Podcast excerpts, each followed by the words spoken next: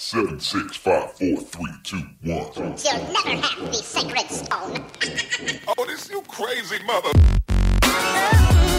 Hier ist der OMT Podcast mit brandneuem Stoff für eure Online-Marketing-Dröhnung zwischendurch. Heute mit dem OMT-Gründer Mario Jung.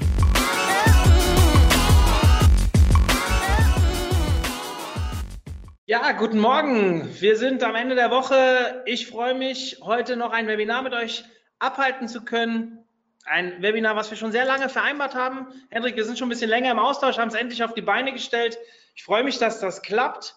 Ähm, ich freue mich, dass ihr alle dabei seid. Das ist unser letztes Webinar vor der Konferenz. Dann gehen wir in den Endspurt. Das heißt, da kann ich mich leider mit weiteren Webinaren nicht belasten. Aber ich habe euch ja angekündigt, es wird noch viel kommen. Das kann ich vielleicht an der Stelle schon mal sagen.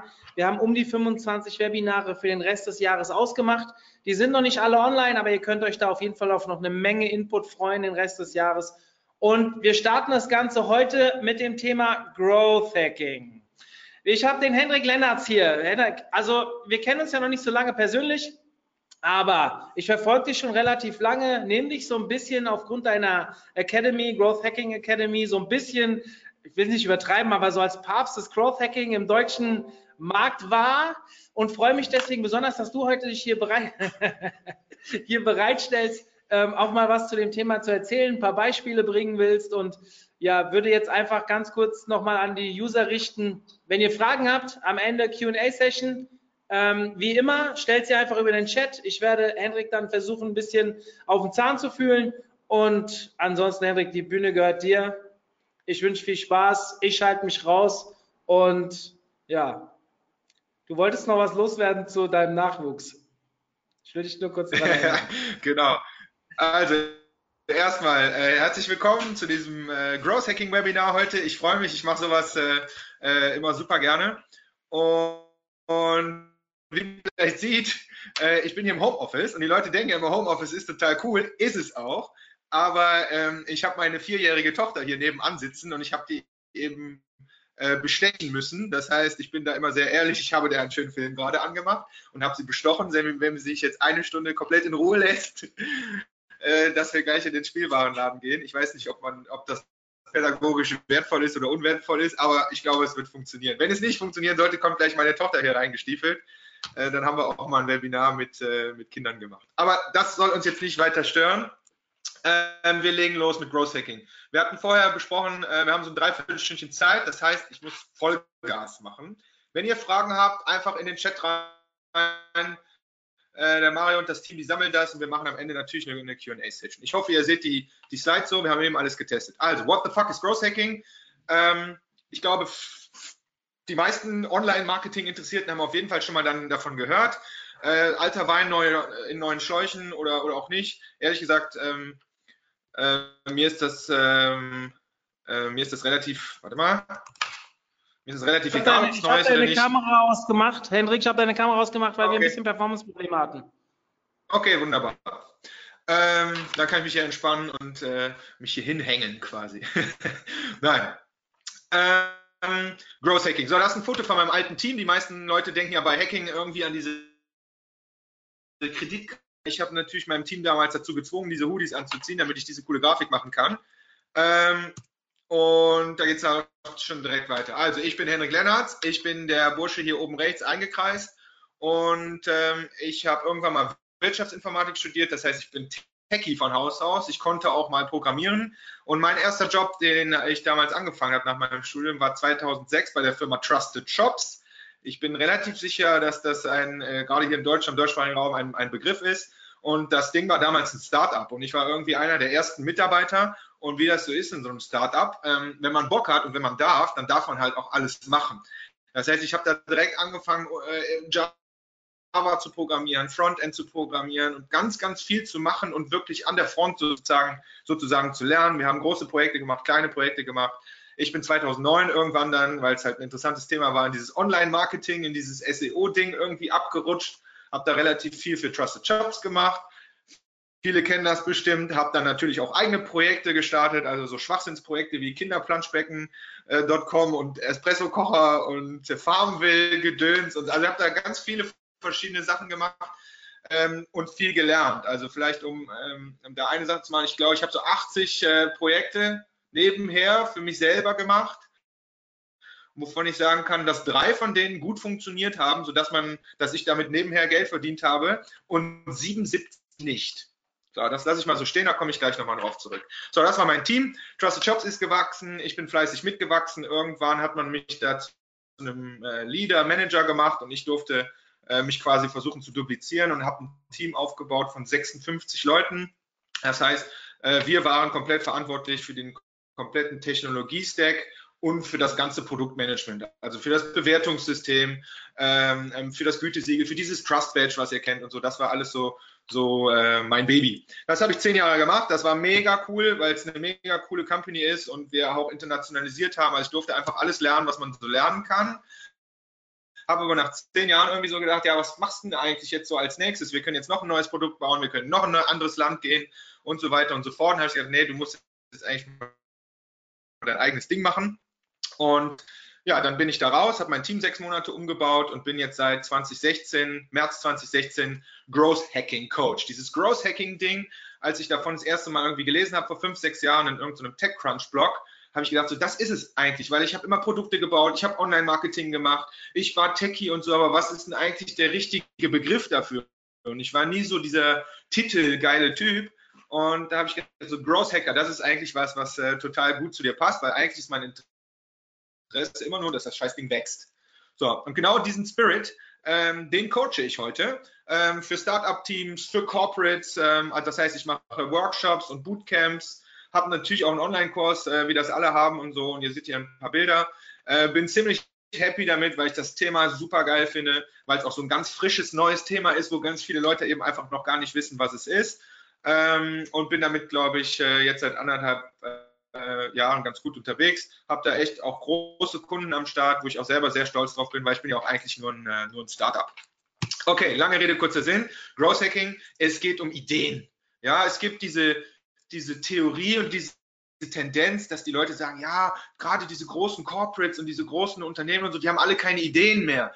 Deutschland mangelt es an Ideen und so ein Quatsch. Also ihr hört schon, ich finde das total Bullshit, ehrlich gesagt, weil wir haben genug Ideen. Egal mit wem du dich unterhältst, jeder hat Ideen im Kopf. Ja, und, und ähm, einfach mal äh, eine Idee von mir selber. Und das ist dieses Thema Content Marketing. Ja, also wir machen kein Content Marketing Webinar heute, keine Sorge.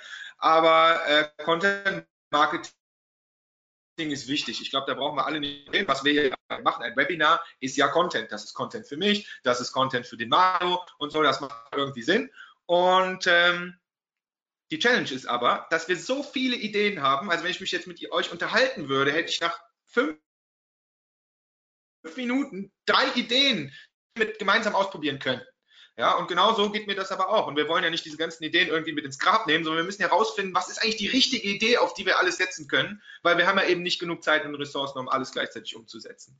Da gebe ich euch ein Beispiel. Ich habe so einen Growth Hacker Kumpel, den Ben, äh, hier in Köln. Wir sitzen im selben Coworking und man hängt da immer so rum und äh, wir treffen uns einmal am Tag an der Kaffeemaschine und sagen, ja, wir müssen eigentlich mal was zusammen machen. Ja, gemacht haben wir noch nie was zusammen, äh, weil wir haben immer alle keine Zeit. Dann haben wir uns zufällig in Frankfurt äh, äh, am Flughafen morgens getroffen und gesagt, was machst du denn? Das gibt's ja gar nicht. Ähm, meinte, ja, ich muss nach Slowenien auf eine Konferenz, muss dann einen Vortrag halten. Ich sage, cool, ich auch. Das heißt, wir wussten das noch nicht mal voneinander, obwohl unsere Büros direkt nebeneinander sind. Ähm, auch da hatten wir dann, also das Ergebnis war, wir hatten das ganze Wochenende in Slowenien bei Regen, hatten wir Zeit in einem Hotel, uns wirklich mal zwei Tage zusammenzusetzen und zu überlegen, ey, wir challenge uns mal, was ist dein Problem, was ist mein Problem? Dann kam raus, dass wir beides dieses Content-Marketing-Ding haben. Wir haben genug Ideen, wir haben auch, glaube ich, genug Kompetenzen, um wirklich Content zu bauen, aber wir haben einfach keine Zeit. Wir können Workshops machen, für die kriegen wir jetzt gerade Geld, ja, oder investiere ich ein, zwei Tage pro Woche in Content. Das ist so das, was ihr, glaube ich, kennt.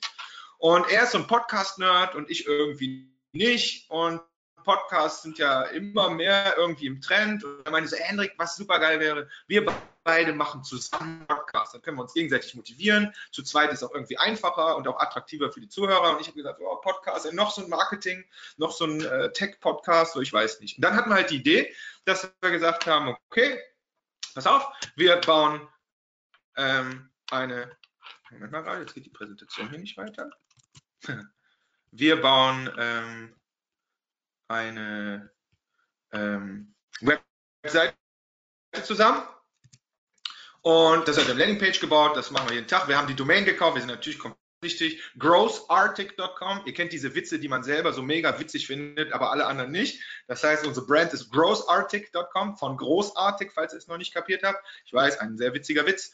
Und das ist die Landingpage. Und dann haben wir gesagt, unser Ziel ist, in den ersten sieben Tagen, dass wir einen Podcast oder so haben, finden wir sie, äh, 100 Leute in sieben Tagen, die uns sagen, ja, Ben, Henrik, wir wollen, dass ihr das macht, das ist eine super Idee, mit einem Kommentar dazu. Hier ist unsere Landingpage, also das ist basic, ne, das kann man sich in einer Stunde zusammentrümmern.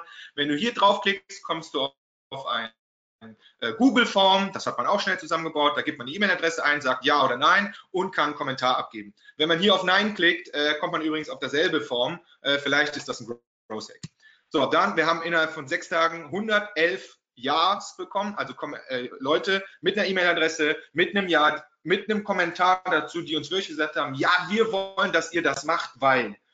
Und nochmal, wir hatten gar kein Produkt, wir haben nur geguckt, was geht und wir hätten niemals erwartet, dass wir 111 bekommen und vor allen Dingen hätten wir nicht erwartet, dass wir derartige Kommentare bekommen. Die Leute haben uns Feedback gegeben, wie wir diesen Podcast machen sollen, wie lang, äh, wie kurz, über welche Themen wir sprechen sollen, warum es Sinn macht. Wir hätten niemals geglaubt, ähm, da, dass sowas passiert. Das war natürlich für uns A, eine super Motivation und B, konnten wir da schon ähm, ja, direkt gucken, so wie wir es richtig machen sollen. Das war Donnerstag, Freitag haben wir uns hingesetzt, haben die ersten Folgen aufgenommen und konnten natürlich dann auch direkt diesen 111 Leuten eine E-Mail schreiben und sagen, ey Leute, vielen, vielen Dank, ihr habt es möglich gemacht. Und äh, hier sind die ersten drei Folgen, guckt sie euch an und gebt uns Feedback. So, das ist ein ganz wichtiger Punkt aus meiner eigenen äh, Growth Hacking Interpretation. Ideen, okay, es könnte eine gute Idee sein, es löst ein Problem für mich, aber bevor ich jetzt viel Aufwand da reinstecke, erstmal gucken, ob der Markt überhaupt da ist, ob die Leute das überhaupt annehmen. Habe ich ein neues Produkt? Lass uns doch erstmal äh, zehn Leute finden, mit denen ich darüber sprechen kann, um Feedbacks zu bekommen, bevor ich viel Aufwand investiere. So, dieses Grossartig-Ding, was sich ja auch so bescheuert anhört. Ich mache sehr viele Workshops und so und am Ende gibt es natürlich eine Feedback-Runde. Immer mehr Leute, das seht ihr hier in dem Link, Ding, schreiben mittlerweile da rein, this workshop was großartig. Das heißt, es könnte sein, dass da gerade so ein Branding-Ding sogar entsteht, äh, was wir niemals so geplant haben, weil wir fanden selber diese großartige Idee von vornherein ein bisschen bescheuert, aber manchmal muss man auch ein bisschen bescheuert sein. So, es geht um Ideen. Wenn ihr reine Marketing-Ideen braucht, für E-Mail-Marketing, für SEO, für SEM, für Social Media oder so, ähm, könnt ihr einfach googeln nach Growth Hacking oder ihr geht auf growthhackers.com. Da findet ihr so viele Growth Hacks, äh, die hoch und runter gewotet sind, so viele werdet ihr bis an euer Lebensende nicht mehr umsetzen können. Das heißt, meine Message ist, Ideen bekommen ist nicht das Entscheidende, ja, sondern wir müssen sehen, dass wir viel mehr Ideen validieren, indem wir sie schneller versuchen umzusetzen. Das ist Growth Hacking. Growth Hacking ist eine radikal schnelle Umsetzung, ein schnelles Testen ähm, von Ideen. Ich gebe euch zwei aktuelle Beispiele. Ich mache diese Bootcamps. Hier links haben wir eine Madame, habe ich ein Bootcamp in Amsterdam gemacht. Äh, wir haben ja relativ viel über so Facebook Livestreams und so gesprochen. In Amsterdam fährt man Fahrrad. Das Bootcamp ging bis 15.30 Uhr. Um 16.14 Uhr ist die Madame vom Bootcamp mit dem Fahrrad nach Hause gefahren und hat ihren ersten Facebook Livestream gemacht. Und das ist das, was ich erwarte, dass die Leute, wenn sie von mir Coaching oder so bekommen oder wenn ihr einen geilen Blogartikel lest oder wenn ihr euch ein geiles Buch kauft oder sonst irgendwas oder auf eine Konferenz geht, nehmt wenigstens einen geilen Growth Hack mit und setzt ihn morgen um. Wenn ihr die Sachen nicht umsetzt, sondern wenn ihr sie nur hört, dann bringt das alles nichts. Sondern ihr müsst die Sachen umsetzen. 100 Ideen an einem Tag mitnehmen, macht euch fertig irgendwann. Zweites Beispiel von meinem Bootcamp vorgestern in Düsseldorf. Die Leute haben nachher hier äh, auf Facebook gepostet, haben gesagt, super geiles Bootcamp und ich habe meine drei Top-Hacks heute umgesetzt. Und da sage ich so, yeah, ich habe es geschafft, die Leute, den Leuten nur drei Ideen mitzugeben, die sie aber schon umgesetzt haben. Und das ist geil. Umsetzung ist geil.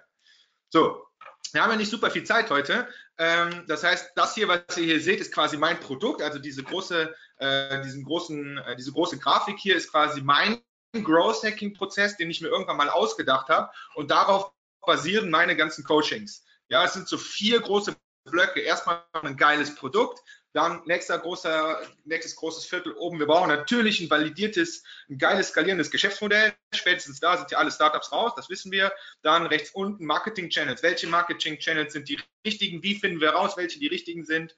Und am Ende Execution. Das habe ich gerade erzählt Umsetzung, Umsetzung, Umsetzung, Umsetzung. Ob ich alleine bin, ob ich in einem kleinen Team bin, ob ich in einem großen Team bin oder, oder ob ich in einem 3000 Mann starken, schwachen Corporate arbeite, das ist die Challenge. So, und ich habe euch heute die, ich kann euch nicht alles erzählen, deswegen habe ich heute meine validierten Top sechs Growth Hacks mitgebracht und die wollen wir einmal mit Beispielen durchhüpfen. Growth Hack Nummer eins, das ist Stefan Raab. Stefan Raab, Keynote auf der Bits and Pretzels, hier Startup-Konferenz in München. Der hat gesagt, die Königsdisziplin heute ist nicht mehr das Spezialistentum, dass du der beste Entwickler aller Zeiten bist, dass du der beste SEO aller Zeiten bist, sondern eben diese Vielseitigkeit.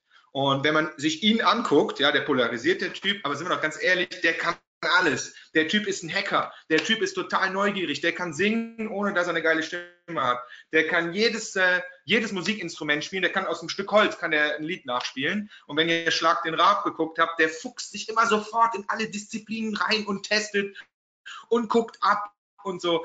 Das ist ein Hacker. Der Typ hat so viele Ideen und setzt diese Ideen um. Das ist Wahnsinn. Und diese Vielseitigkeit ist genau das, wo ich auch mal sage, die mich beschreibt. Ich glaube, ich war nie super gut in einer Disziplin, aber erstmal war mir das auch immer viel zu langweilig, sondern ich habe immer geguckt, was sind eigentlich so die ganzen Disziplinen, die man so braucht, um so eine Idee umzusetzen, um so ein Business groß zu machen. Und die ist hier, das hier ist so meine Skill-Grafik, die ich so seht in der Mitte in Rot Growth Hacking, die ich so für so einen Growth Hacker ähm, so aufschreibe. Und da seht ihr, das ist viel zu viel, deswegen gucken wir uns nur die, die Dicken an. Wir haben natürlich Marketing. Marketing ist natürlich immer, äh, spielt natürlich immer eine Rolle, wo ich halt sage, wer ist mein Kunde? Wo hält sich dieser Kunde auf? Das muss nicht immer irgendwie ein cooler Online-Kanal sein. Das kann auch äh, äh draußen vorm Rewe-Supermarkt irgendwie sein und ich spreche die Leute da an und vor allen Dingen gefunden habe, wie spreche ich die Leute da an. Ja, Instagram und Facebook hatten denselben Besitzer. Man glaubt, es wäre dieselbe Zielgruppe, aber sagen wir ganz ehrlich, auf Facebook und Instagram wird völlig unterschiedlich kommuniziert. Und von Snapchat rede ich heute gar nicht, weil ich bin 38, dafür bin ich viel zu alt. So, das heißt, wir haben natürlich diesen Marketing-Part. Zweiter Part, ähm, User Data, User Data. Man redet von Big Data. Wir können heute alles tracken und so, wo ich mal sage, Leute, trackt die Dinge, die für euer Business sinnvoll sind. Ja, weil wenn je mehr Daten wir haben, desto äh, unübersichtlicher wird auch dieser, dieses ganze Tracking, äh, dieser ganze Tracking-Kram. Tracking-Daten zu, richtig zu interpretieren, sodass sie Nutzen haben für Business, ist schwierig genug. Ein total blödes Beispiel, was wir kennen, die Verweildauer auf einer Webseite, wo immer gesagt wird, ja, die muss möglichst lang sein. Wo ich sage, auf einem Bestellformular muss die da wirklich möglichst lang sein. Ist es immer gut, wenn eine Verweildauer lang oder kurz ist? Und man sagt, es kommt drauf an. Nur ein Beispiel. Dann haben wir den letzten Block Technologie. Wir müssen natürlich, alles ist technisch heute. Äh, eine Alexa ist äh, auch technisch, auch wenn sie nicht so aussieht. Ähm, wo ich immer sage, wer von euch kann eigentlich so programmieren? Ich kann es Gott sei Dank, wo die Leute sagen, ja, ich kann so ein bisschen HTML, CSS, irgendwie mal sowas fixen und so, wo ich sage, super. So, und da ist meine klare Empfehlung, ihr müsst nicht alle programmieren können, wohl denen, die es können, weil die eben dieses technologische Verständnis haben. Ihr braucht ein technologisches Verständnis. Was ist möglich, was ist nicht möglich? Jeder von uns arbeitet mit Agenturen zusammen oder arbeitet mit äh, Developern zusammen. Wenn die sagen, ja, super Idee, aber das geht nicht, ja, dann steht ihr da. Alles ist möglich, nur ihr müsst wissen, wie. Ja? Oder wenn die euch sagen, ja, super Idee, kostet 25 Manntage, ja, A, müsst ihr 25 Tage warten. Warten ist nichts für einen Growth Hacker, das sage ich euch und ihr müsst 25 Manntage bezahlen. Wenn ihr eine Erfahrung habt und selber entscheiden könnt, ob 25 Tage viel oder wenig sind oder ob man dann, dann einen anderen Weg finden kann, technologisches Verständnis ist das A und O. Und genau diese ganzen Zwischendisziplinen, die ihr da noch seht, so diese Schnittmenge davon, das ist Growth Hacking. Das heißt, man könnte eigentlich sagen, es ist alles. Okay, das heißt, Growth Hack Nummer eins, und wenn ihr jetzt irgendeinen Marketing-Hack erwartet habt, ist Ihr müsst lernen. Ihr müsst euch selber fortbilden, lest Bücher, hört Podcasts, macht Kurse, ähm, geht auf Konferenzen. Das, was ihr bestimmt, also die Guten von euch werden das machen. Ja, aber seht zu, dass ihr euch immer, immer wieder weiterbildet und nehmt pro Tag, wo ihr investiert in Lernen, ein Hack mit, den ihr morgen umsetzt. Macht das für euch selber. Wenn ihr ein Team am Start habt, äh, findet einen Weg, wie ihr euer Team auch gewähren könnt, dass sie eben konstant lernen. Weil der ganze Marketingkram, der ganze Technologiekram, es ändert sich alles gerade so schnell. Und das heißt nicht, dass wir auf jedes Pferdchen draufhüpfen müssen direkt, aber ich finde, wir müssen zu, doch wissen, was abgeht und was nicht. Instant Learning, super wichtig und total unterschätzt. Wir haben alle keine Zeit. Wir arbeiten alle fünf Tage die Woche volle Kanne und dann, oh, habe ich diese Woche eigentlich was gelernt? Ja, nö, das ist scheiße.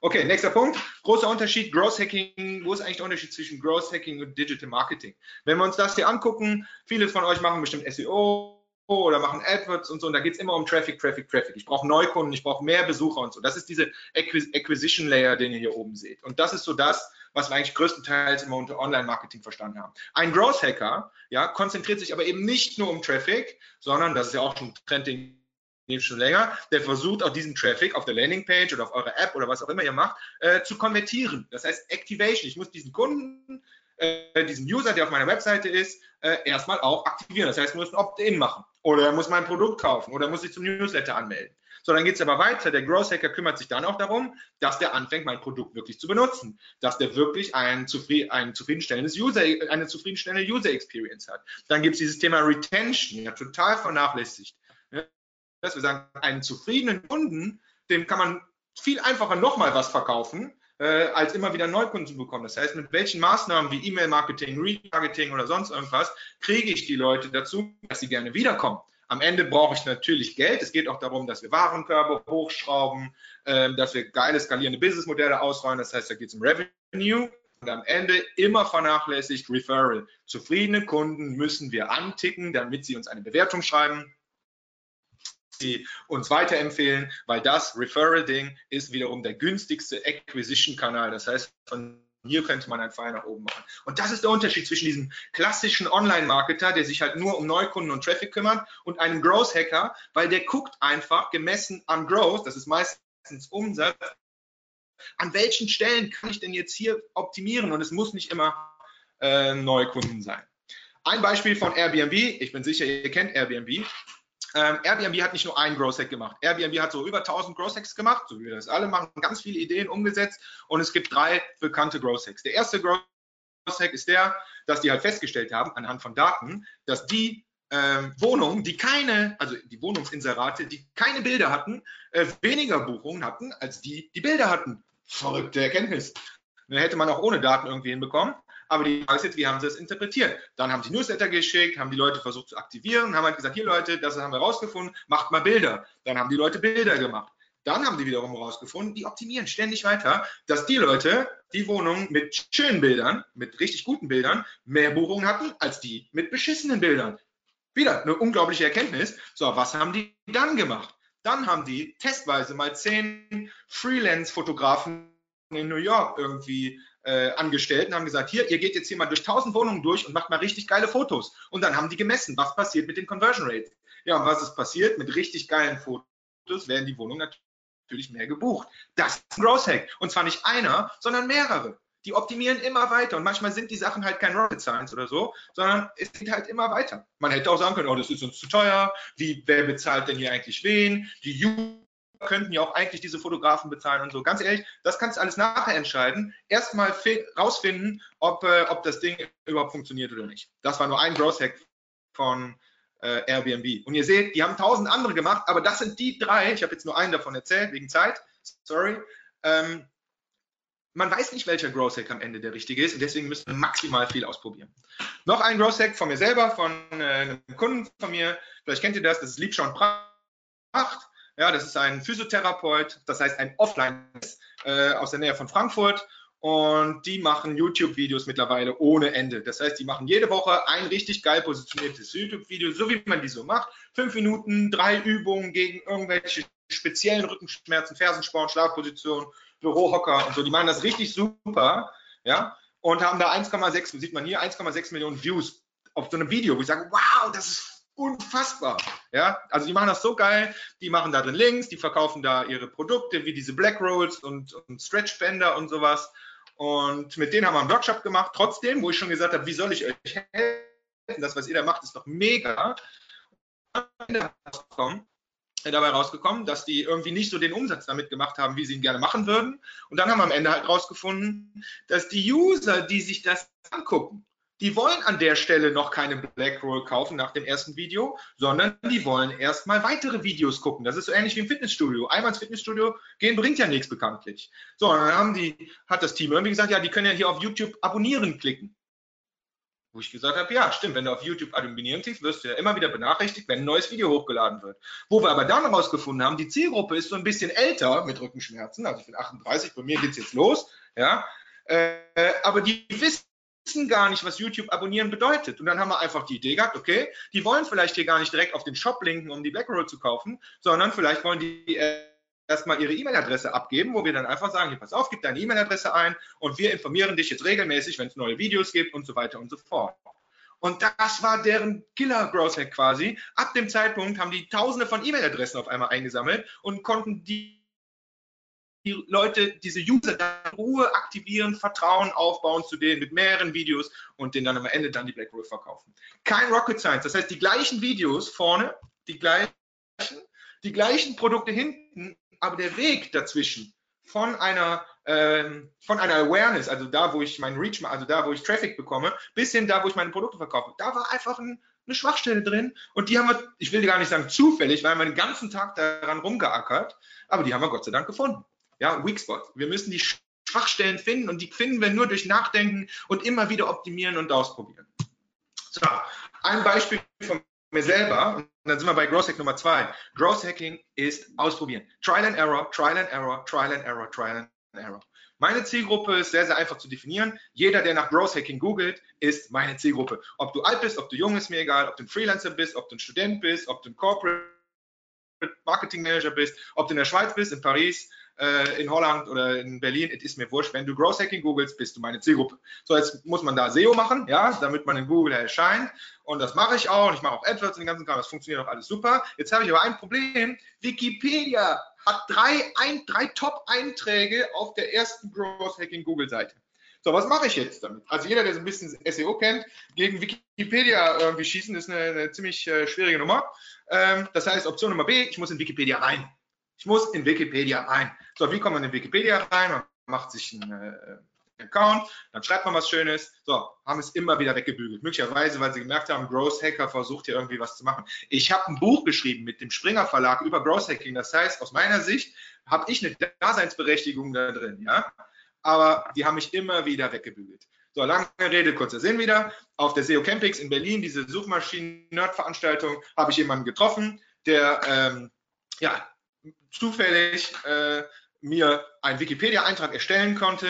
Seitdem bin ich mit meinem Buch in diesem Wikipedia-Artikel drin. Ich kann sehr, sehr genau tracken, wie viel Besucher ich über diesen Wikipedia-Eintrag bekomme. Iteration 1, happy. Also war der 16., 17., 18. Versuch. Ich habe das teilweise aus dem Urlaub mit anderen IP-Adressen versucht, da was reinzuschreiben. Die haben mich immer wieder weggebügelt. Ja, und jetzt arbeite ich an Optimierung Nummer 2, weil der Text, der da steht, Growth in diesem Snippet, Growth Hacking ist eine Marketingtechnik, der ist scheiße. Growth Hacking ist keine Marketingtechnik. Und ich will jetzt, dass da mein Text steht und ich will, dass da meine Prozessgrafik steht. Ja, also man muss auch so ein bisschen crazy sein, so ein bisschen verrückt.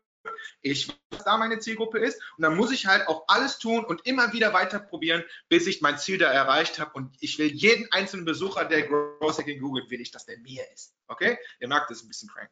Okay, nächster Punkt. Growth Hack Nummer drei. Das hier ist äh, eine Landingpage von einem Startup. Die sind 2015 geboren, sind 2015 auch wieder gestorben. Große Frage, was machen die? Nee, die machen nicht Tinder, sondern das ist eine App. So, und wenn ihr euch diese Landingpage anguckt, ich mache das in Workshops, nehme ein bisschen mehr Zeit dafür, niemand von euch kommt drauf, was die wirklich machen. Und ihr könnt auch 5 Sekunden warten, ihr könnt 10 Sekunden warten, 20 Sekunden, ihr werdet es nicht kapieren. Und hier unten steht es auch, innovative, we are constantly developing our app to make it better and more helpful. Was ist das für ein Satz? Die arbeiten den ganzen Tag, um das Scheißding besser zu machen. Multilingual, default settings will be applied by your phone, but you can change it later. Wow, cool, du hast einen Sprachswitcher. Was ist das? Das ist doch keine Beschreibung von meinem mega geilen Produkt. Jetzt könnte es interessant werden. Remind you, vitamin never again. Ah, das könnte es sein. Wo ich gesagt habe, komm, macht keinen großen Spökes, schreibt oben den Nutzen drauf. Was bringt mir der Kram? Ja, der durchschnittliche Website-Besucher nimmt sich, sobald er ankommt auf eurer Webseite, auf eurem Shop, was auch immer ihr macht, fünf Sekunden Zeit, um für sich zu entscheiden, ist das was für mich? Ist da ein Wert für mich? Was macht das für mich? Ja, nicht, was bringt das euch? Das interessiert keinen, sondern bringt mir diese App was oder nicht? Wo ich gesagt habe, schreibt einfach never forget taking your pills drüber. Ja, das Ding ist so diese Pillbox, Montag, Dienstag, Mittwoch, Donnerstag, Freitag als App.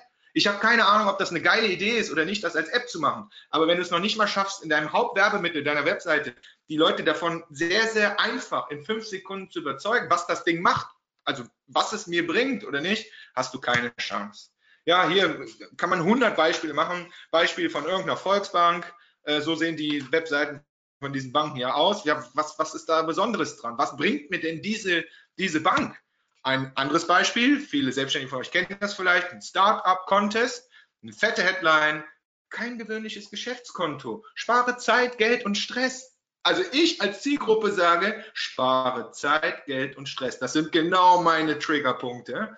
Ja, Konto eröffnen, ziemlich klarer Call to Action. Nur Beispiele. Es gibt hunderte Beispiele. Das heißt, die Message ist, nehmt eure Webseite und seht zu, dass ihr in der fetten Headline, Text ist immer stärker als Bild. Bilder und Videos unterstützen den Text, aber können meistens nicht alleine stehen. Nimmt eine fette Headline, wo ihr einfach sagt, was bringt dir das? Was macht mich einzigartig? Und das muss in fünf Sekunden muss das in dem User reingedonnert werden. Es gibt eine, einen guten Hilfesatz, um damit mal anzufangen.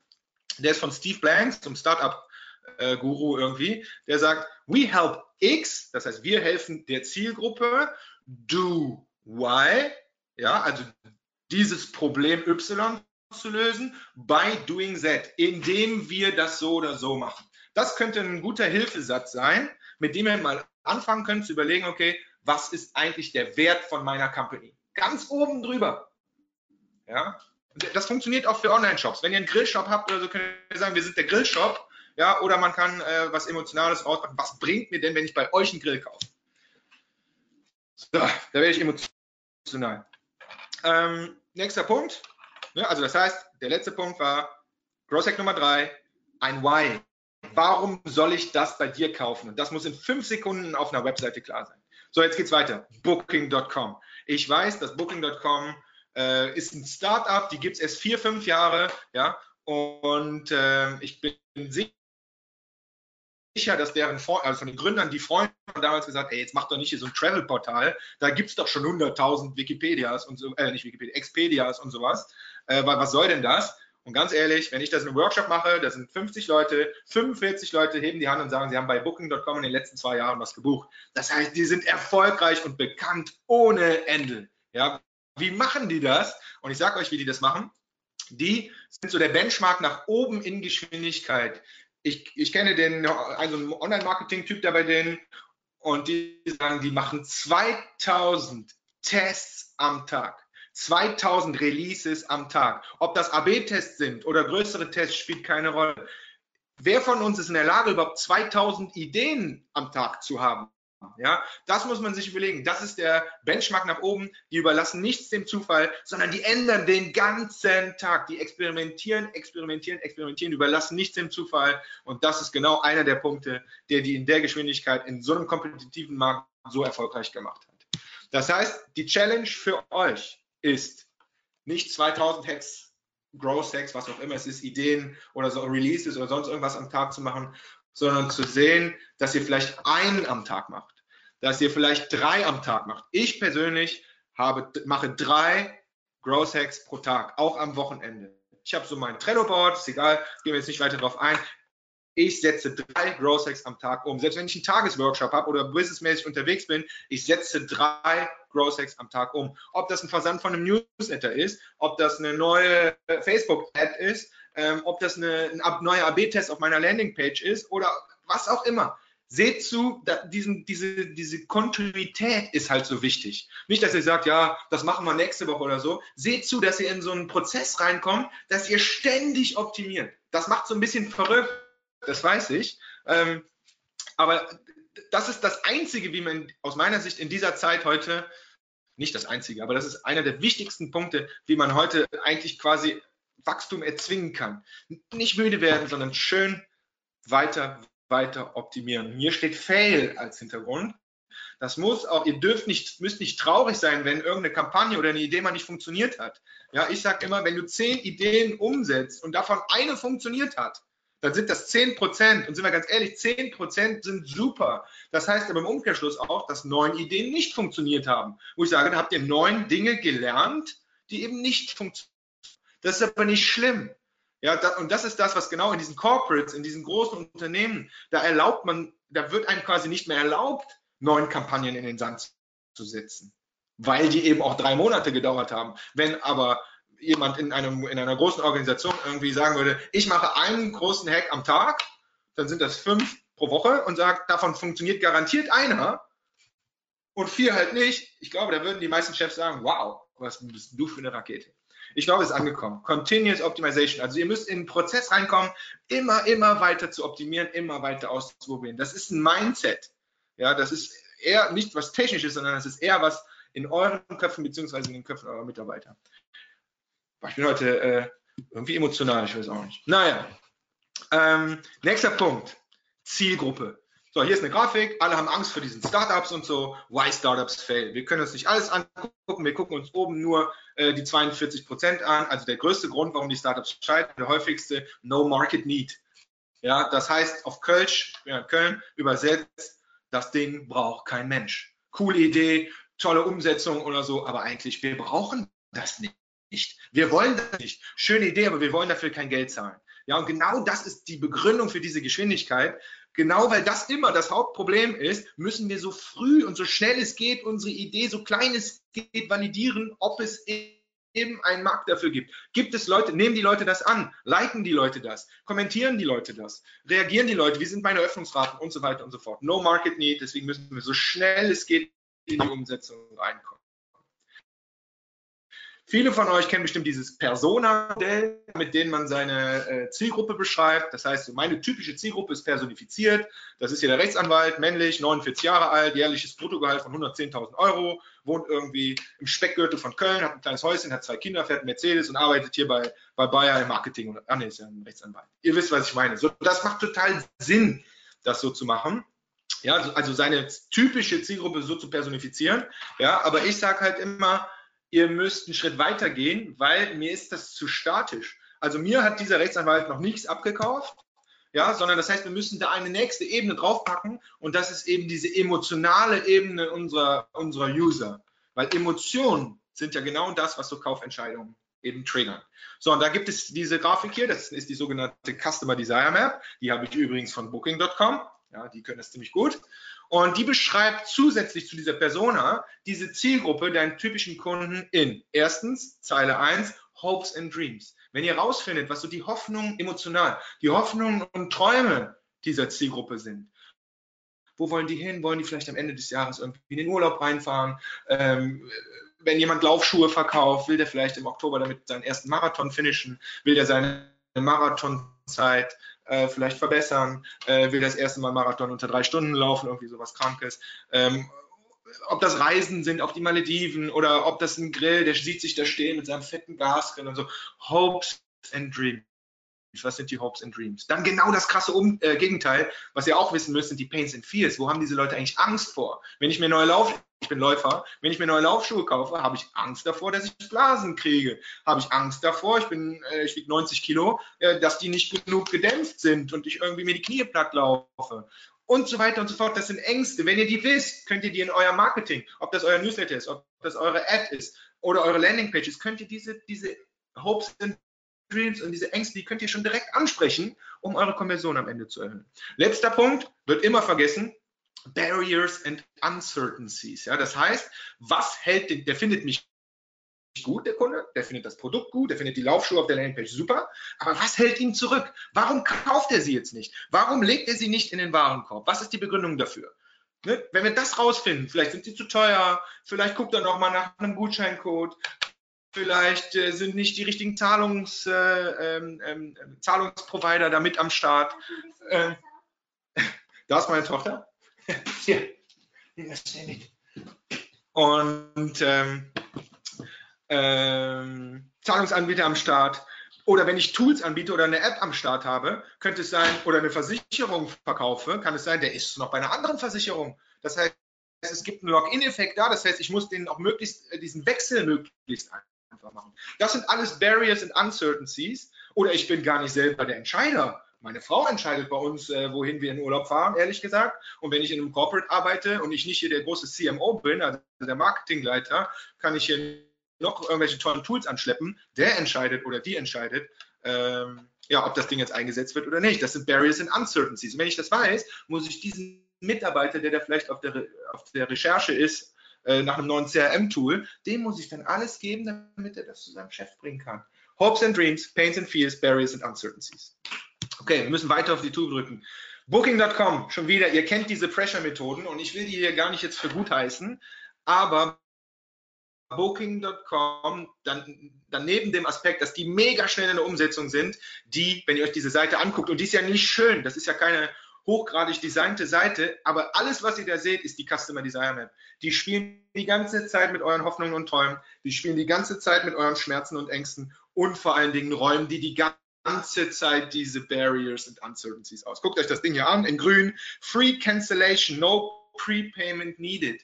Das ist genau das, die Angst, die man bei einer Reisebuchung hat, wo man sagt, ja, ich kann ja dann nicht kündigen, ich muss mich jetzt entscheiden. Hier, das ist eine Barrier and Uncertainty, die nehmen das einfach komplett weg.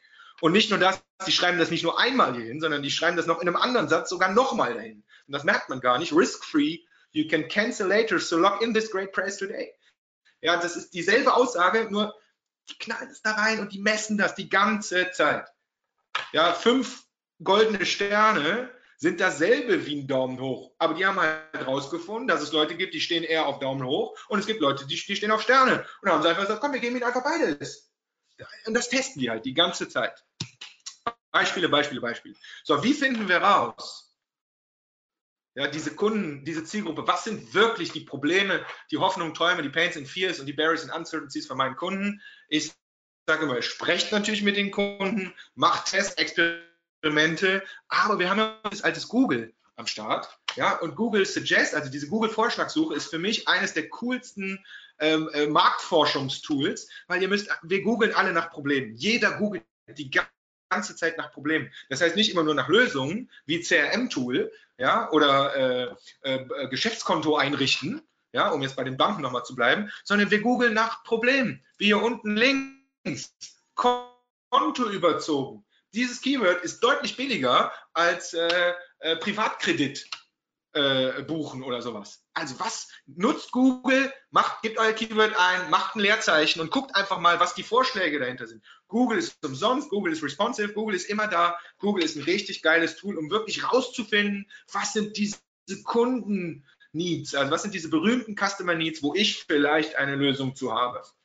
Ich liebe Google. Okay, das war Punkt Nummer 5. Letzter Punkt, wir müssen volle Kanne auf die Tube drücken. Social Networks, Facebook, Instagram, LinkedIn ist für mich auch ein Social Network. Warum sind wir da? Ein Grund, warum wir nicht da sind, wir wollen da auf keinen Fall was kaufen. Ja, sondern wir sind da, um entertained zu werden. Die Leute stalken da, die Leute kriegen Infos, die Leute hängen da einfach nur rum, sondern man hängt da einfach nur rum. Ja, und äh, wenn ihr Facebook machen wollt, wenn, also richtig professionelles Facebook machen wollt, um äh, euch selber zu promoten oder euren Shop zu promoten, was ihr immer macht, machen wir immer einen Fehler. Wir nehmen unser Angebot, wir nehmen unser cooles Freemium-Tool vielleicht oder unser kostenloses White Paper und knallen das einfach da rein und dann wundern wir uns, äh, warum das keiner liked und warum das keiner kauft. Und dann gehen wir nach Hause in so ein Team und sagen, ja, unsere Zielgruppe ist nicht auf Facebook. Wo ich sage, das ist Bullshit. Das ist Bullshit, sondern wir machen das einfach nur falsch. Die Leute sind nicht auf Facebook, um euren Kram zu kaufen, sondern die sind da, um rumzuhängen. Das heißt, Regel Nummer eins, ihr müsst diesen Facebook-Pixel einbauen. Haben jetzt keine Zeit, im Detail zu erklären, so dass Facebook überhaupt retargeten kann und sehen kann, wer da was macht. Und ich gebe euch jetzt ein Beispiel von mir selber, wie ich zum Beispiel Facebook mittlerweile nach acht, neun Monaten sehr erfolgreich benutze und wieso es acht Monate nicht geklappt hat. Also meine Idee ist, ich bin Growth Hacker, ich will dieses Growth Hacking Ding durch ganz Europa treiben. A, das ist äh, Aufgabe Nummer eins, ich habe, weil viele wissen nicht, was es ist. Und Aufgabe Nummer B ist, ich muss den Leuten erklären, dass ich das hoffentlich äh, ganz gut kann. Meine Idee war, ich mache ein Growth Hacking Bootcamp, also ein selbst gehostetes Webinar, eins pro Monat, immer in einer anderen Stadt, weil die kennen mich nur in Köln und überall sonst nicht. Das war meine Idee. Und dann war ich in Köln, dann war ich in Düsseldorf, Frankfurt, München, Hamburg, Berlin, Wien, Zürich und so, Amsterdam, habe ich mittlerweile alles gemacht. Ich euch einmal sagen, wie ich das gemacht habe.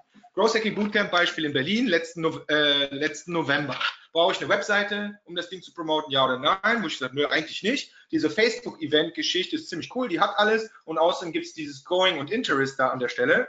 Und wenn man da draufklickt, ist schon mal ziemlich cool, dann sehen die Freunde äh, von dir das auch. So, wen habe ich da quasi, äh, wie habe ich das Targeting gemacht? Ich habe gesagt, alle Leute, die schon mal vorher in einem Bootcamp waren, liebes Facebook, finde Leute mit einer Lookalike-Kampagne, die so sind wie die, bitte nur im Umkreis von Berlin, ja, mit diesen zwei Ads. Lerne Growth Hacking mit viel Text, wo man direkt auf das Event gehen kann und einmal Lerne Growth Hacking quasi ohne Text, wo man auf das Event gehen kann. Was glaubt ihr, welche von den beiden besser performt hat? Natürlich die ohne viel Text. So, das habe ich gemacht. Ähm, hier ist das Ergebnis. Bootcamp Berlin hat mich irgendwie 211 Euro gekostet. Es waren sieben Leute da. Äh, die haben ihre Kohle bezahlt. Die waren sehr happy. Ich war auch happy. Äh, all good. Ja? Das heißt, mein Gross Hack scheint zu funktionieren. Ehrlich gesagt, in Wahrheit, ich bin um 3.30 Uhr in Köln aufgestanden, bin um 4 Uhr in EC gegangen, war um 9 Uhr in Berlin, haben 9.30 Uhr mein Bootcamp angefangen, 15.30 Uhr waren wir fertig, Kunden happy, also alles gut. Ich sehe auf dem Selfie auch happy aus. Dann bin ich wieder in EC gestiegen und war um 23.30 Uhr wieder zu Hause und habe gedacht, so, boah, ob das ein echter skalierender, mega cooler Growth Hack ist, ich weiß es nicht. So, dann habe ich bei Neil Patel in diesem mega coolen Marketing-Blog crazyact.com wieder von dieser Trichterlogik, von dieser Funnel-Logik gelesen. Und ich kannte das schon, aber ich habe das aus irgendeinem bescheuerten Grund eben nicht auf meine Bootcamps angewendet. Das heißt, ich, ich muss meinen Content in drei Stufen aufgliedern. Erste Stufe Awareness Stage. Das heißt, ich muss in diesen ganzen Social Networks erstmal sehen, dass die Leute überhaupt meine Ad sehen, dass sie mich überhaupt interessant finden und da mal draufklicken. Ja, das schwirrt alles voll Katzenvideos die Leute, ein Katzenvideo hat 4 Millionen, ein Skifahrvideo, wo einer gegen Baum fährt, hat 3 Millionen und dazwischen ist mein mega geiles Produkt, ja, was wirklich mega geil ist und hat 3 Likes. Ja, Awareness Stage. Zweites Stage geklickt haben bei mir, die kommen in diese sogenannte Stage. Wenn die das dann nochmal sehen, denken die so, ah, das war der Typ mit dem Gross Hacking, ah, das war ja ganz interessant. Dem gebe ich ein nächstes Stück Content. Die Leute, die das wiederum gesehen haben, in diese Decision Stage und die, den muss ich dann erst denen, die mit mir Vertrauen aufgebaut haben, die wissen, was Growth Hacking ist und so weiter, denen kann ich erst auch über Facebook, LinkedIn oder Instagram was verkaufen. Dann habe ich das habe ich wieder gelesen, habe gedacht so, du Idiot, wendest das gar nicht auf deine Bootcamps an. Und deswegen funktioniert dieses Marketing auch nur sieben Leute in einem Bootcamp in Berlin. Das lohnt sich nicht, ehrlich gesagt. So, nächster Versuch. Äh, Growth Hacking Bootcamp Wien im Januar. Brauche ich eine Webseite? Ja oder nein? Nö, selbe Prinzip. Ich stehe total auf diese Facebook Event Pages, weil die kann man super vermarkten. Dann, wie sieht dieses Targeting aus? Es sieht sehr ähnlich aus wie vorher. Passt auf, wir sind jetzt hier in Stage Nummer 1. Awareness. Hier mache ich nicht mehr Lookalike auf die Bootcamp-Teilnehmer, sondern ich mache Lookalike auf die Website-Besucher von meinem Blog und auf die, die Videos gucken. Das zeige ich euch jetzt gleich. Das heißt, es ist ein komplett anderes Targeting.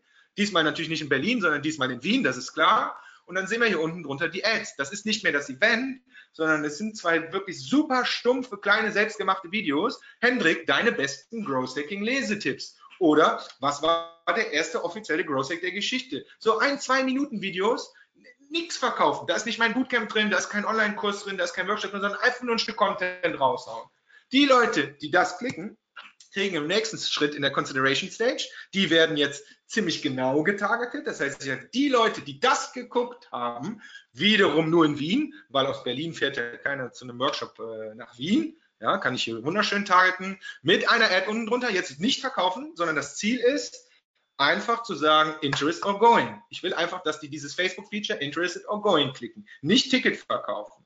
Ja, das funktioniert. Hier ist übrigens ein Fehler. Hier ist wieder der lange Text von mir verwendet worden, so viel zum Thema Growth Hacking und Lernen und so, weil man neigt immer dazu, so viel zu schreiben, das ist Bullshit. Nimmt kurze Texte, aber testet es. So, die Leute, die sich jetzt hier auf Interested or Going geklickt haben, das heißt, die sogar an meinem Produkt interessiert sind, in der E-Commerce-Logik könnte man sagen, die das in den Warenkorb gelegt haben, die kriegen jetzt in der, in der, Conversion Stage, in der letzten Stage, genau die Leute, die mit meinem Event interagiert haben, wiederum in Wien, die kriegen jetzt eine Booking.com-like äh, Ad, fast ausverkauft, nur noch ein Ticket ist da, bitte jetzt noch Ticket kaufen. Oder Early Bird Tickets gibt es nur noch bis Montag. Das stimmt alles wirklich, ja, aber seht ihr diesen Unterschied? Awareness, Consideration, Conversion, es ist im Prinzip das gleiche, aber in drei verschiedene Stufen ähm, gegliedert. Hier ist das Ergebnis von Wien, hat mich 133 Euro gekostet, das heißt, war bescheuerterweise sogar noch günstiger, ja, weil Content dort providen ist viel günstiger als auf Conversions zu gehen. Das ist aber ein anderes Thema. Es waren, glaube ich, 28 Leute in dem Bootcamp. Die happy, ich happy. Alles wunderbar. Gutes Geld verdient und ordentlich den Growth Hacking Spirit ähm, dort reingehauen. So, Das Coolste daran ist jetzt, das hat mich ja acht, neun Monate gekostet. Ja, und ich kann jetzt dieses Kampagnensystem in Facebook und mittlerweile auch für Instagram, ich kann das jetzt einfach kopieren. Das heißt, ich habe, war diese Woche in Düsseldorf, das heißt, ich bin nächste Woche in München und vier Wochen vorher kopiere ich einfach dieses Kampagnensystem, ändere diese Geolocation auf München, ja, und dann fängt das System von selber an zu laufen und also das ist nicht komplett automatisiert, aber das ist mega cool. Ich bin da so happy und kann jetzt sagen, okay, meine Idee funktioniert jetzt endlich. Ich kann sagen, wo muss ich hin? Ich muss nach München, ich muss im September nach Zürich, dann bin ich äh, Mitte September in Berlin, dann bin ich Anfang Oktober in Hamburg und mehr weiß ich noch nicht, was ich Ende des Jahres mache, aber ich muss es auch immer erst vier, fünf Wochen vorher wissen. Das heißt, das ist mein eigenes System, äh, wo ich aber acht, neun Monate viel geschwitzt habe und auch viel Geld für verbrannt habe, äh, wo ich aber jetzt ein System habe, was ich. Das heißt, Growth Hack Nummer 6, und dann haben wir es fast geschafft, ist, ihr müsst sehen, dass ihr nicht immer nur eure Produkte und eure Angebote da reinwirft, obwohl, ihr, obwohl die kostenlos sind. Die Leute wollen die da nicht sehen. Das heißt, ihr müsst Content in die Social Networks reinpusten, in diese Awareness Stage, ganz oben, der kompetitiv ist zu Katzen-Content. Das hier ist unsere Katze. Wir nennen sie die Gross Cat Momo. Das müsst ihr machen. Und ich sage nicht, dass ihr Katzen-Content machen müsst, sondern euer Content muss so einfach zu konsumieren sein, in einem normalen Facebook oder Instagram, dass die Leute halt anfangen, damit zu interagieren. Und das ist normalerweise nicht euer Produkt. Das ist nicht euer Angebot, das ist auch nicht euer kostenloses äh, White Paper. Puh. So, das waren die Top 6 Growth Hacks in super kurz. Erster Punkt, Instant Learning. Ihr müsst lernen und müsst eurem Team auch ermöglichen zu lernen. Zweiter Punkt, Trial and Error, Trial and Error. Wenn ihr eine Idee habt und ihr wisst, dass ihr da rein müsst, dann müsst ihr weitermachen. Ihr müsst einen Weg finden, um da reinzukommen. Nehmt mein Wikipedia-Beispiel. Nummer drei, eure Homepage, eure Landingpages und so, und so weiter. Ihr habt fünf Sekunden Zeit, um dem User zu erklären, das Why. Warum solltest du mein Produkt kaufen? Und nichts anderes. Schreibt da nicht hin, warum ihr cool seid. Schreibt da nicht hin, was ihr so alles verkauft oder welche tollen Features ihr habt. In den, das könnt ihr da drunter machen. Aber in den ersten fünf Sekunden, why? Warum soll ich das bei dir kaufen? Vierter Punkt. Growth Hacking ist eine kontinuierliche Optimisierung. Optimisation, nee, Optimierung, nicht Optimisierung, ist doch Quatsch. Kontinuierliche Optimierung. Immer weiter optimieren, immer weiter. Es ist nie vorbei. Ich arbeite an meinen Bootcamps, an meinem Funnel ständig, obwohl er eigentlich schon ganz gut funktioniert. Nummer fünf, Zielgruppe. Ihr müsst eure Zielgruppe so genau kennen und beschreibt die bitte mit der Customer Desire Map. Hopes and Dreams, Pains and Fears, Barriers and Uncertainties. Nummer sechs, macht Content, aber seht zu, dass ihr diesen Content nicht einfach immer so rausschießt, sondern baut Content für unterschiedliche Stages auf, also unterschiedliche Level, wie weit die Leute euch kennen und so weiter. Und erfahrungsgemäß ist diese, dieser Content für diese Awareness Stage, also ganz oben, wo es ganz einfach, das ist der schwierigste Content, diesen zu erstellen. Das ist super, super, super schwer. So, das ist mein Growth Hacking Prozess. Wenn ihr diese Prozessgrafik haben wollt, wenn ihr diese Slides haben wollt, ja, äh, oder wenn ihr euch überhaupt jetzt viel mehr für Growth Hacking äh, interessiert als vorher, dann geht ihr bitte hier unten ist der Link auf growthhackingacademy.de slash surprise. Da könnt ihr euch diesen ganzen Kram, äh, ganzen Kram runterladen.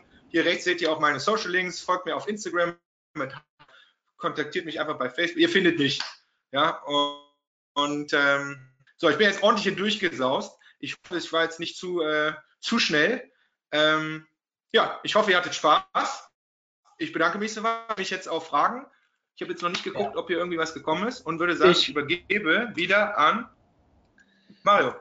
ja, du kannst gerne deine Kamera auch wieder anmachen. Die Performance-Probleme sind einigermaßen äh, wieder in Ordnung. Ich, ich habe ja die Befürchtung, dass es daran lag, dass du pädagogisch wertvoll deine Tochter im, übers Internet Fernsehen gucken lassen hast und dass wir da am Anfang ein bisschen Tonprobleme hatten, weil ihr auf derselben Leitung lauft. Ähm, aber das war dann, hat ein bisschen geruckelt, aber im Endeffekt äh, war das Feedback hier aus der Crowd, dass es gut verständ, ver, äh, zu verstehen war. Okay, und dementsprechend cool. habe ich es jetzt einfach laufen lassen. Ähm, es sind auch sehr, es sind eigentlich alle dabei geblieben, wenn ich mir die Teilnehmerzahlen angucke. Deswegen bin ich ja. fest davon überzeugt, dass das auch alles sehr gut ankam. Ähm, ja, erstmal vielen Dank für die Einblicke, für die coolen Growth Hacks, die du uns gezeigt hast. Da sind ja wirklich ein paar interessante Sachen dabei. Ähm, das einzigste Problem, was ich jetzt damit habe, ist, dass mir jetzt keiner mehr glaubt, wenn ja. ich sage, dass wir nur noch 30 Tickets für unsere Konferenz haben, weil die denken alle, das ist ein Trick. Äh, nee, ich habe eben gesagt, es ist kein Trick. Ach so, okay. Also, also zum Event-Marketing finde also ich, bei mir ist das nicht gefuddelt. Ich finde nur die äh, Herausforderung ist die, ähm, dass man zum Beispiel, das wirst du kennen, ich arbeite immer sehr viel mit dieser Early Bird Phase, Mhm.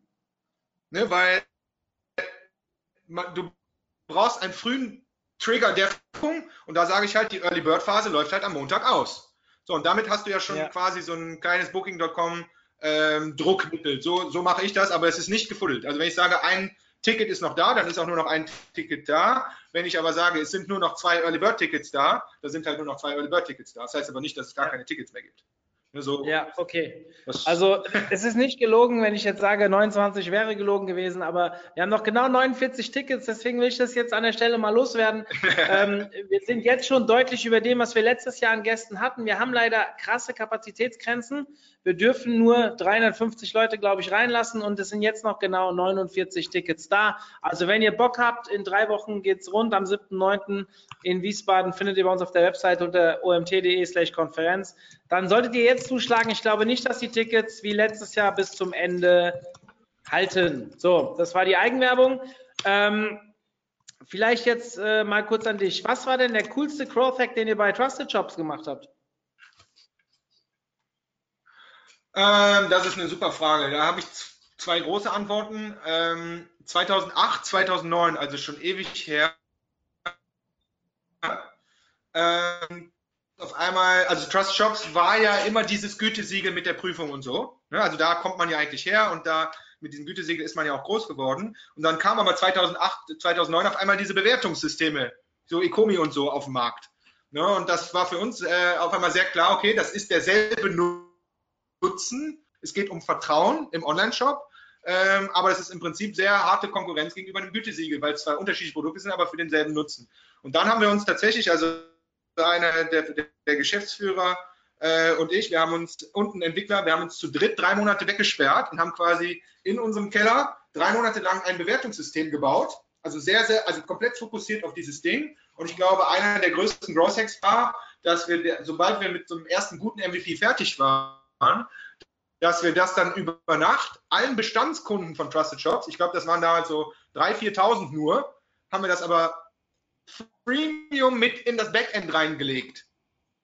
Und ich muss ganz ehrlich sagen, das war nicht meine Idee damals, wo ich gedacht habe, so, wow, wie, wie, wie macht das denn Sinn? Das hatte aber den Effekt, dass wir halt zwei Tage, nachdem wir das gemacht hatten, kompletter Marktführer in diesem Bewertungssystem waren, weil wir halt äh, 4000 Shops hatten, die dieses Ding auf einmal nutzen und die natürlich dann keinen Grund hatten, zu Ecomi zu rennen und sich ein Bewertungssystem zu kaufen.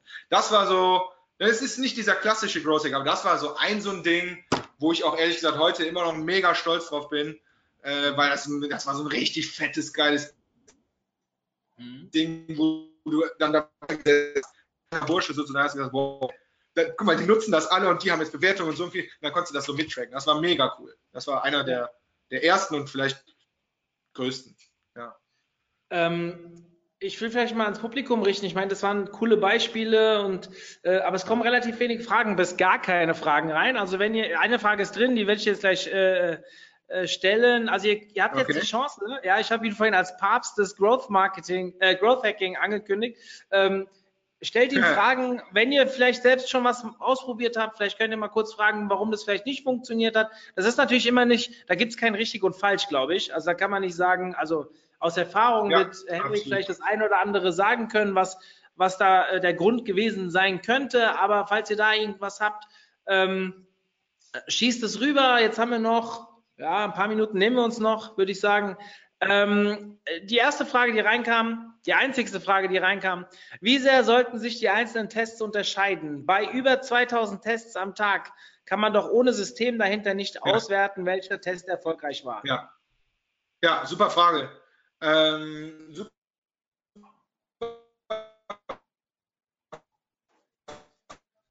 Frage. Ich für mich selber wähle ich jetzt mal damit anfangen. Wenn ihr sowas macht wie AB-Test, A, bitte nicht verrückt.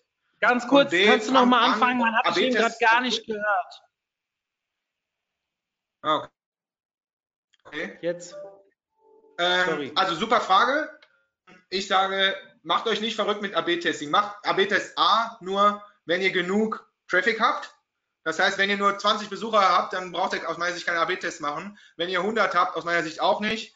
Ähm, dann könnt ihr auch mit eurem Bauchgefühl fahrt ihr besser. Das ist so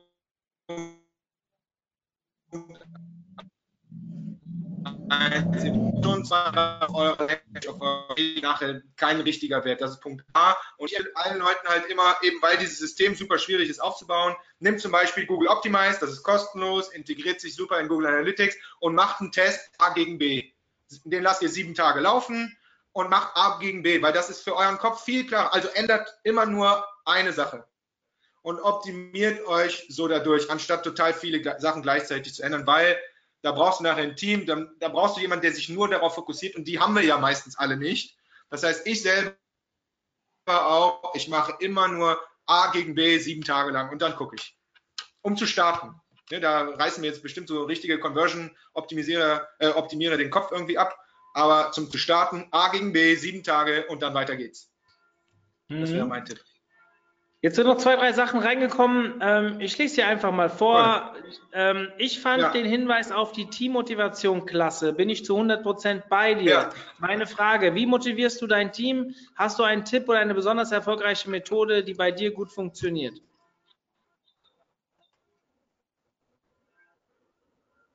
Ja, ähm, auch eine super Frage. Freue ich mich, weil ich so dieses Team-Ding ähm, habe ich immer sehr geliebt. Also ich habe zwei Sachen. A, ich habe eigentlich nie, ähm, also ich habe sehr, sehr häufig den Leuten versucht, auch dadurch, dass ich immer vorausgegangen bin, gesagt habe, warum machen wir das hier eigentlich? Also wieder dieses Why, den Leuten zu erklären, warum, das hier ist nicht irgendein Job, sondern wir machen wirklich ein geiles Produkt. Damals bei Trusted Shops, was Vertrauen im E-Commerce, das ist super, den E-Commerce sicher habe ich den Leuten halt immer den, den Grund, warum sie eigentlich zur Arbeit kommen. Das habe ich ihnen eigentlich immer, immer wieder gesagt. Das war so Punkt eins. Und Punkt zwei zur Motivation. Also, also neben kostenlosen Kaffee und diesem ganzen Quatsch, aber da habe ich ehrlich gesagt keinen Bock drüber zu reden, ähm, war halt so, dass ich diese Ziele, die wir immer hatten, also wir sind, äh, oder ich war immer sehr zielorientiert. Ich habe den wirklich monatlich eine Präsentation gemacht, wo ich mich vorne hingestellt habe und gesagt habe, Leute, hier, das sind unsere Jahresziele, nur damit ihr das äh, nicht vergesst. Und übrigens, so stehen wir jetzt gerade. Also wirklich eine sehr transparente Zielkommunikation, aufgrund dessen ich dann auch immer begründen konnte, warum ich, warum wir diese oder diese Entscheidung getroffen haben. Und so kriegst du halt Leute dazu, auch das, was alle wollen, dass sie auf einmal anfangen, selber Entscheidungen zu treffen. Wo ich auch immer sage, wie kann ich von einem Mitarbeiter erwarten, dass er selber Entscheidungen trifft, äh, wenn er noch nicht mal das Ziel kennt. Ne? Also, so, also das sind so meine zwei größten ähm, ähm, Motivationspunkte wirklich für Teams. Neben den Sachen natürlich, dass man äh, Guten Morgen sagt und so Sachen, aber ganz ehrlich, die sind für mich so hart selbstverständlich. Ja.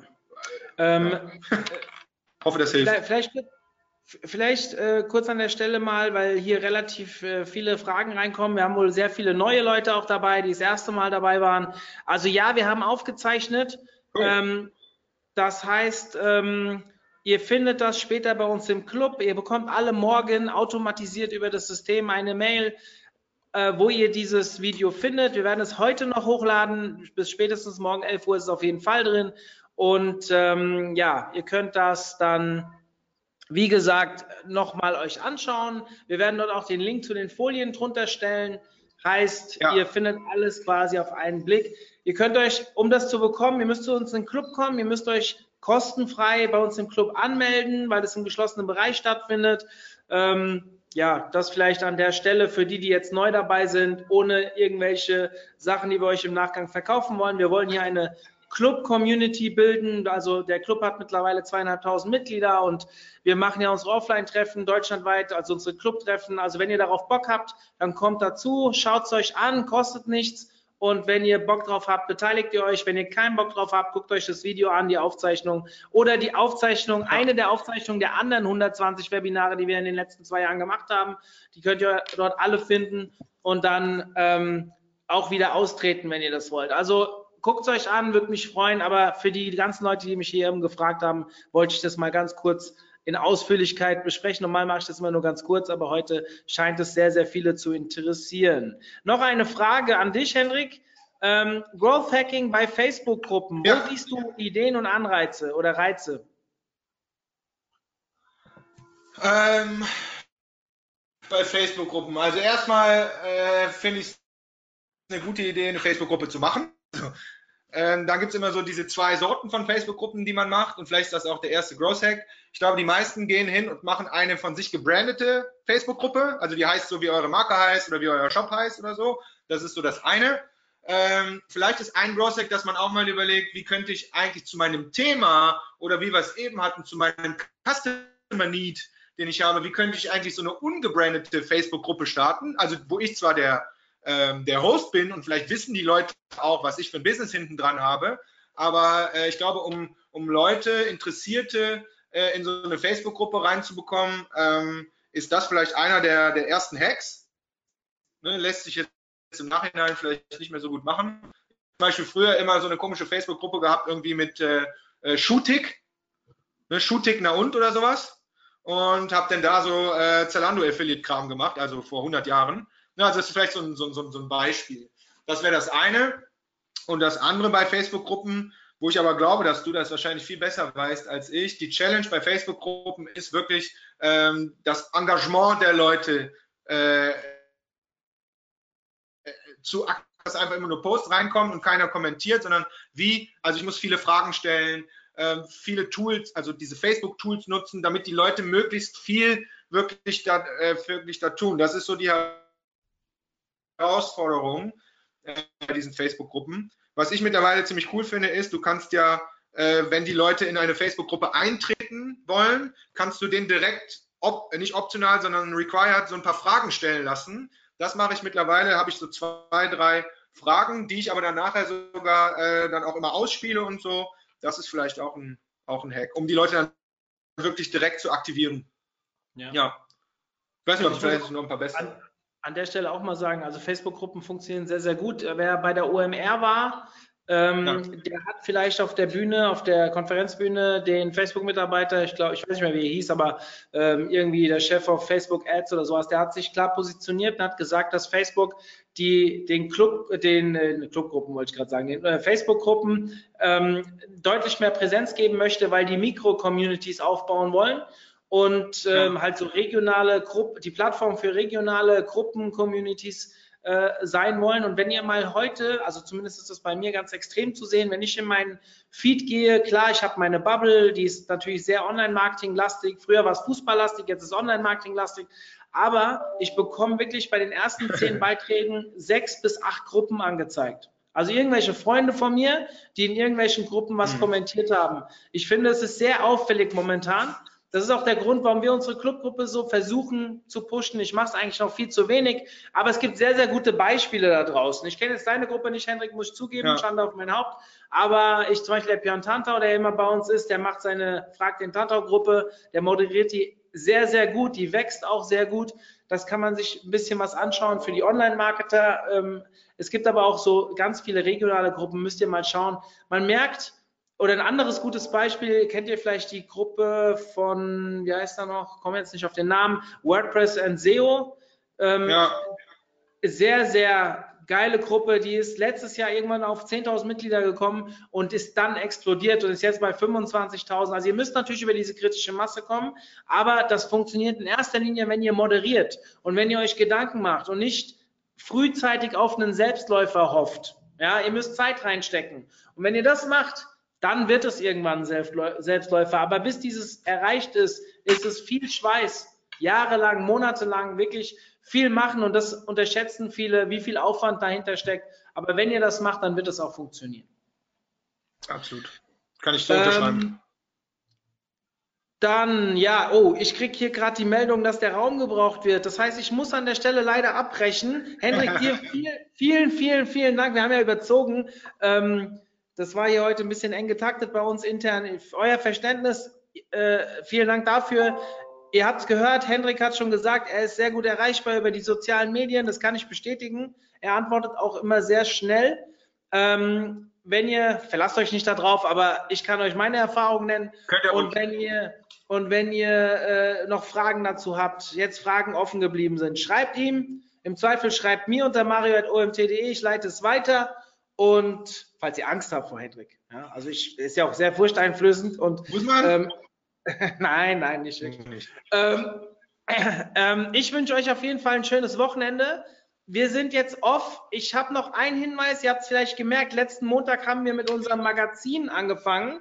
Da ging der erste Beitrag online. Da soll jetzt jeden Montag ein cooler Expertenartikel online gehen. Vielleicht schaffen wir es im nächsten Jahr auch die Frequenz etwas zu erhöhen. Das will ich aber noch nicht versprechen. Die nächsten fünf Wochen, die Artikel sind drinnen. Also die werden kommen, das weiß ich. Die sind nämlich schon da. Freut euch da auf richtig geilen Input. Hendrik hat mir auch schon einen Artikel zugesagt. Dementsprechend werden wir auch zum Thema Growth Hacking demnächst was bringen. Und ich hoffe, ihr bleibt am Ball. Und wenn ich wenig bei der Konferenz sehe, wäre natürlich mega cool. Würde mich freuen, wenn wir dann auf der Party abends auch ich eine Cola, ihr vielleicht ein Bier trinkt und dann, ja. Kölsch haben wir nicht, Hendrik. Tut mir leid. In Wiesbaden ist das nicht so. Oh. Oh. Alles gut. Alles klar.